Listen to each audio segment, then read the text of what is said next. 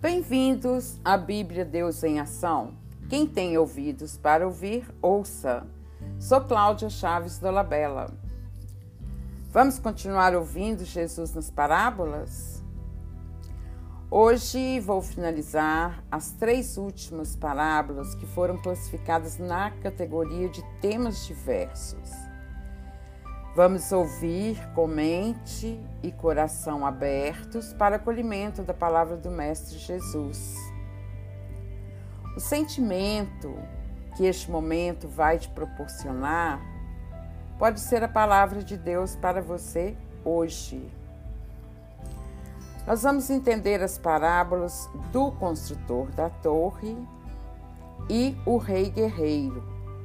Elas são únicas em Lucas e são seguidas uma da outra. Ouçamos Lucas capítulo 14, versículo 28 a 33.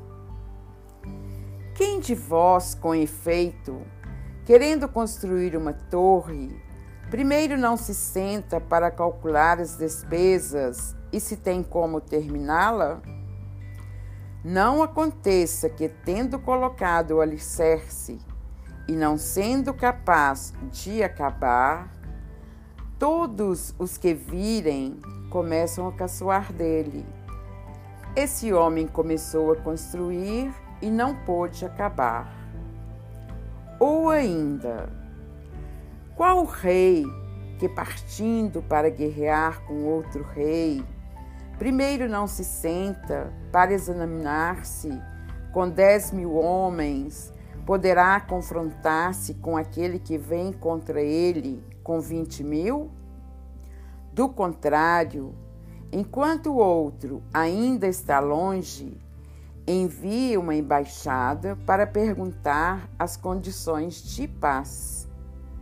Igualmente, portanto, qualquer de vós que não renunciar a tudo o que possui, não poderá ser meu discípulo.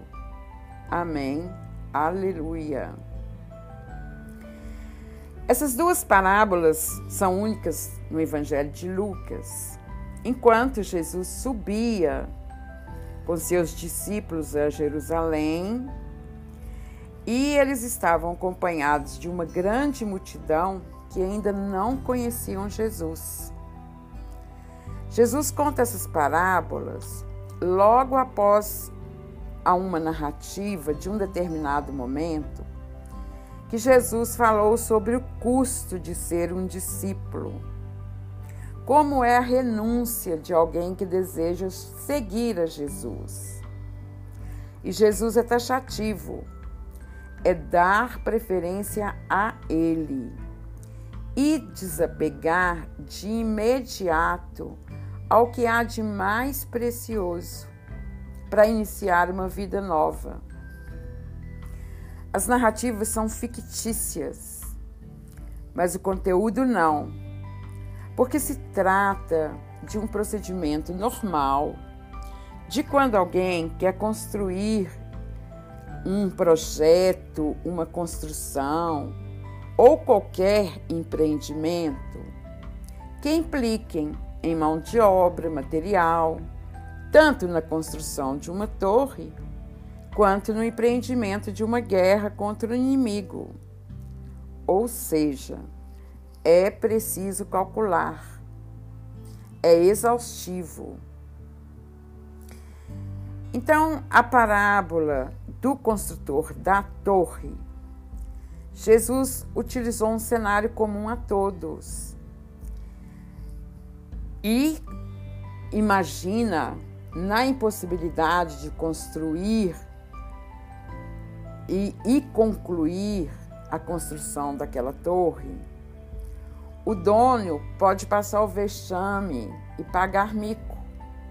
Ele pode ser alvo de chacota e ganhará a fama de imprudente. Na parábola do rei guerreiro, o cenário passou a ser um palácio e as decisões militares de uma guerra. Tendo constatado e medido que não tem condições de enfrentar o inimigo, envia uma embaixada para perguntar condições de paz. Assim, não apenas os recursos deles serão poupados, mas também a vida dos seus homens. Então, as duas parábolas revelam a impossibilidade real de levar ao fim os projetos. Porém, na proposta do segmento de Jesus, não há mais ou menos, sim ou não. Jesus não deixa dúvidas. Ele diz: portanto, Qualquer de vós que não renunciar a tudo que possui, não poderá ser meu discípulo. Entre Jesus e seus discípulos, naquele momento que ele contou essa parábola, estava rolando uma conversa a respeito do seguimento de Jesus se deveria mesmo deixar pai, mãe, irmãs e irmãos para segui-lo. Provavelmente muitos estavam encontrando dificuldades, seja por ele mesmo ou até mesmo pelos familiares. Mas nas palavras de Jesus, ficou claro que é necessário desapegar da família e dos bens para ser livre para o anúncio da boa nova. Deixou a cada pessoa que se decidisse a segui-lo o cálculo das suas condições. Vou abrir aqui um parêntese para falar de outro nó nessa parábola. Muitas traduções da, de Bíblia trazem a expressão odiar a família. Isso causa muito espanto, indignação a muitas pessoas. Mas é bom a gente saber que a língua hebraica era muito limitada.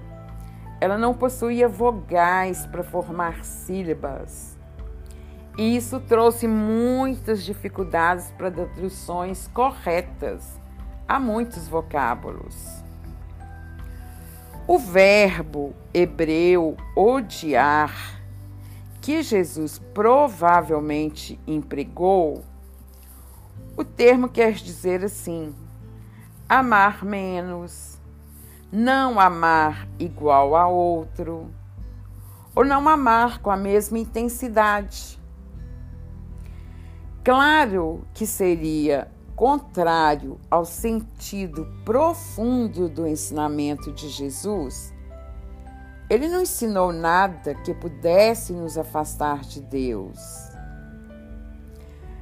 Por exemplo, em Lucas capítulo 10, versículo 27, Jesus mesmo replicou: Amarás ao Senhor teu Deus de todo o teu coração de toda a tua alma, de todo o teu entendimento e de toda a tua força e ao teu próximo como a ti mesmo. Não há outro mandamento maior do que estes. Nos tempos atuais, com certeza nós sentimos dificuldades de cortar aquilo que impede o seguimento de Jesus. Por isso, a, a fé se torna até pequena. Porque muitas vezes nós vamos nos perguntar: como que eu vou amar menos o meu filho? Como que eu vou amar menos a minha família, meu marido, minha mulher? que eles estão aqui comigo e eu tenho que amar Jesus mais do que essas pessoas que a gente já ama tanto, né? Nós não sabemos dimensionar esse amor maior. E a gente fica se perguntando assim: como seguir Jesus, né? Tem como seguir Jesus só até certo ponto? Então é uma grande pergunta, né? Que parece que pelos ensinamentos não funciona. E Jesus fala, né? Não pode ser meu discípulo.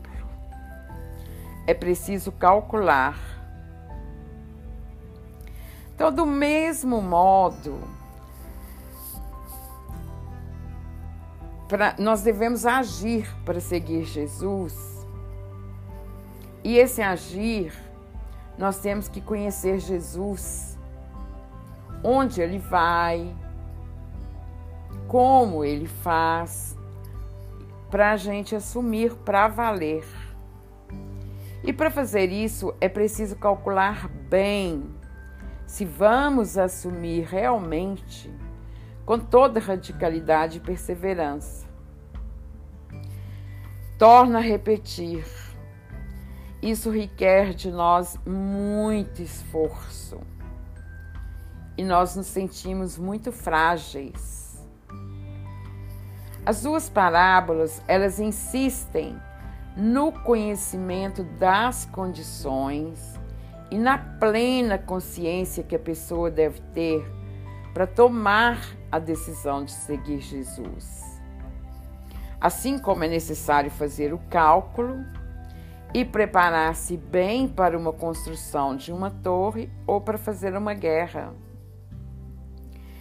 Existe uma contradição bem aparente na aplicação dessas parábolas, mas elas complementam uma outra elas possuem o mesmo ensinamento. É necessário ter materiais para realizar os dois empreendimentos. E para seguir Jesus, o essencial é deixar tudo e segui-lo, sem levar nada consigo. Importa aí a radicalidade no segmento porque do contrário, estaremos construindo na areia e nunca seremos considerados discípulos e seguidores de Jesus. Sinto que uma pergunta que fica para nós agora.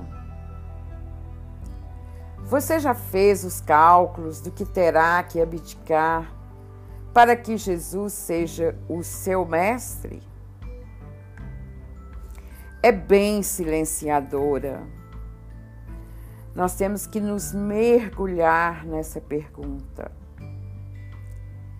E para ter esse mergulho profundo, nós temos que nos unir sempre e pedir com muita força Pai, reforça minha disposição em ser discípulo de teu reino, afastando tudo quanto possa abalar a minha decisão de adesão a ti e ao teu filho Jesus. Amém. Foi iniciada agora a parábola dos vinhateiros narrada em Marcos, Mateus e Lucas, nos apresenta textos fundamentalmente iguais, porém, em Mateus e Lucas, bem no final, tem a inclusão de um versículo. Pelo fato de alguém cair sobre a pedra e quebrar-se todo ou se a pedra cair sobre ele, o esmagará. Para contextualizar, vamos ouvir Marcos, capítulo 12, versículo 1 a 11. Ouçamos. Começou Jesus a falar-lhes em parábolas. Um homem plantou uma vinha, cercou-a com uma sebe, abriu um lagar, construiu uma torre. Depois arrendou-a a alguns vinhateiros e partiu de viagem.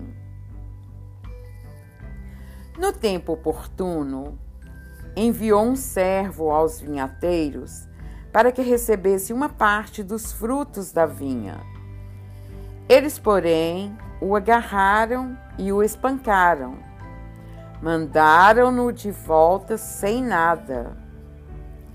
Enviou-lhes de novo outro servo, mas bateram-no na cabeça e o insultaram. Enviou ainda outro e a esses mataram. Depois mandou muitos outros. Bateram nuns, mataram outros, restava-lhe ainda alguém, o filho amado. Enviou por último, dizendo: Eles respeitarão meu filho. Aqueles vinhateiros disseram entre si: este é o herdeiro. Vamos, matemo-lo e a herança será nossa. E agarrando, mataram-no e o lançaram fora da vinha. Que fará o dono da vinha? Virá e destruirá os vinhateiros e dará a vinha a outros. Não lestes na Escritura? A pedra que os construtores rejeitaram tornou-se a pedra angular. Isso é obra do Senhor e é maravilhoso aos nossos olhos. Procuravam prendê-lo, mas ficaram com medo da multidão, pois perceberam que ele contara a parábola a respeito deles e, deixando-o, foram embora. Amém. Aleluia. Pois bem, tanto em Marcos como em Lucas, essa parábola possui o mesmo título: Ministério de Jesus em Jerusalém. Em Mateus tem o título O Advento Próximo do Reino dos Céus. Ela foi cantada antes da parábola dos dois filhos em Mateus, quando o cerco à liberdade da ação de Jesus se intensifica pelos chefes dos sacerdotes, pelos escribas, anciãos, as autoridades judaicas. Jesus conta essa parábola a partir de uma prática bem conhecida do povo da Galileia Naquele tempo, os fazendeiros arrendavam suas terras para viverem nas capitais ou viajavam. Muitos poderosos apossavam da vinha do seu legítimo dono com o uso de muita violência. Nos três evangelhos, é, é constatado o mesmo contexto existencial de muitos conflitos com as autoridades judaicas. Queriam de toda forma surpreendê-lo em alguma falha na interpretação e prática das leis da tradição religiosa. Mas Jesus não se inibe e nem se constrange diante das provocações e perseguições deles. Ele permanece firme nos seus princípios, continua sua missão de anunciar a boa nova, continua a denunciar o que não favorece as relações de igualdade e fraternidade no convívio entre as pessoas. Jesus contou essa parábola dos vinhateiros que apropriavam indevidamente dos frutos da vinha e os enviados que foram continuamente maltratados e mortos. Ela foi tão acertada que os chefes dos sacerdotes, as autoridades judaicas, entenderam perfeitamente que Jesus contara essa parábola contra eles. Eles queriam meter a mão nele na hora. Mas o medo da reação do povo os impediu. Eles foram embora com muita raiva de Jesus. Porque toda hora Jesus desmascarava a incoerência deles e denunciava publicamente as suas contradições. É importante observar que nos três textos dos evangelhos contém um louvor ao poder de Deus, quando cita uma pedra que os construtores rejeitaram e que se tornaria a pedra angular. Jesus faz uma referência aí ao Salmo 118, no versículo 22, que foi escrito em torno de mil anos antes de Jesus e era proclamado no judaísmo. Jesus implica ser essa pedra que estaria sendo desprezada pelos lavradores maus e que os judeus os rejeitavam. Mas que sobre aquela pedra se construiria a futura comunidade dos fiéis. Sobre a inclusão final, lá nos versículos finais de Mateus e Lucas, como eu já comentei, pelo fato de alguém cair sobre a terra e quebrar-se todo, ou se a pedra cair sobre ele, o esmagará. Quando a gente faz a leitura lá, essa frase parece meio sem lógica. Mas na verdade, ela quer indicar que as pessoas têm duas opções diante de Cristo. É bem interessante nos diz que as pessoas podem cair, quebrar-se, mas porém podem se arrepender, podem se converter em Cristo, ou não se arrepender e acabar sendo condenadas.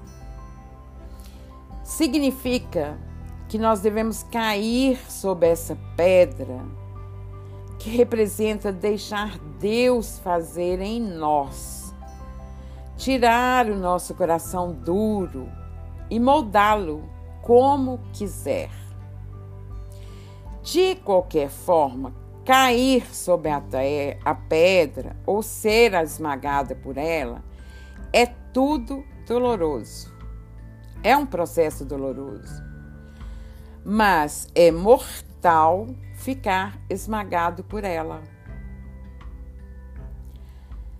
Então, nas parábolas dos vinhateiros, nós encontramos muitas metáforas que foram aplicadas a Israel ao longo da sua história e que encontraram seu significado nas imagens criadas pelos profetas anteriores nos seus oráculos.